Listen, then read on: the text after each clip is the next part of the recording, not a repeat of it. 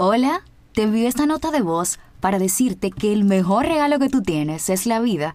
Haz lo que te haga feliz, nunca pierdas la fe y siempre sé perseverante.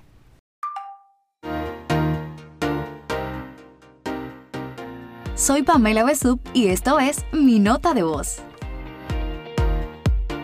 Bienvenidos a otra nota de voz que se convirtió en podcast. Me motivé a hablar de este tema porque hace un tiempo estaba en un bar con una amiga y desde que llegamos varios chicos se quedaron mirándonos. Al rato nos regalaron flores, otros nos invitaron algo de tomar y nos invitaron a bailar. Nosotras, solteras y sin compromiso, aceptamos y lo pasamos súper bien. Y ya quedó ahí, no pasó más nada. Señores, ni siquiera números intercambiamos. Créanme que así fue. La cuestión es que en el momento que ocurría cada cosa, mi amiga ponía cara de sorpresa y de felicidad. Y me preguntó, ¿qué está pasando?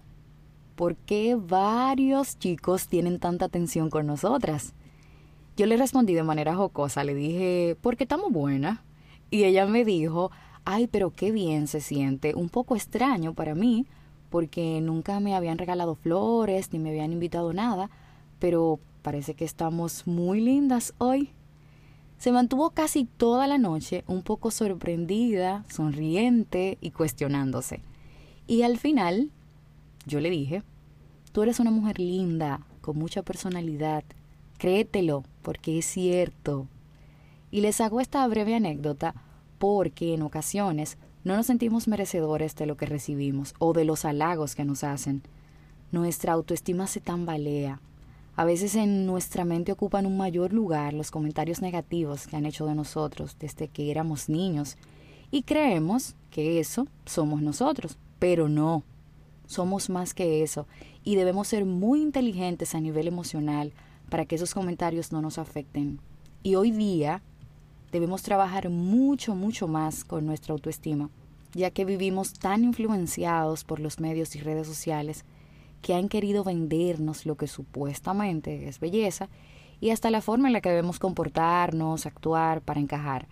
Y eso ha hecho que vayamos perdiendo nuestra esencia.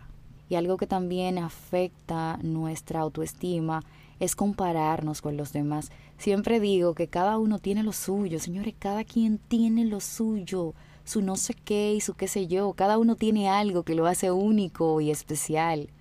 Desperdiciar el tiempo comparándote con otros no vale la pena.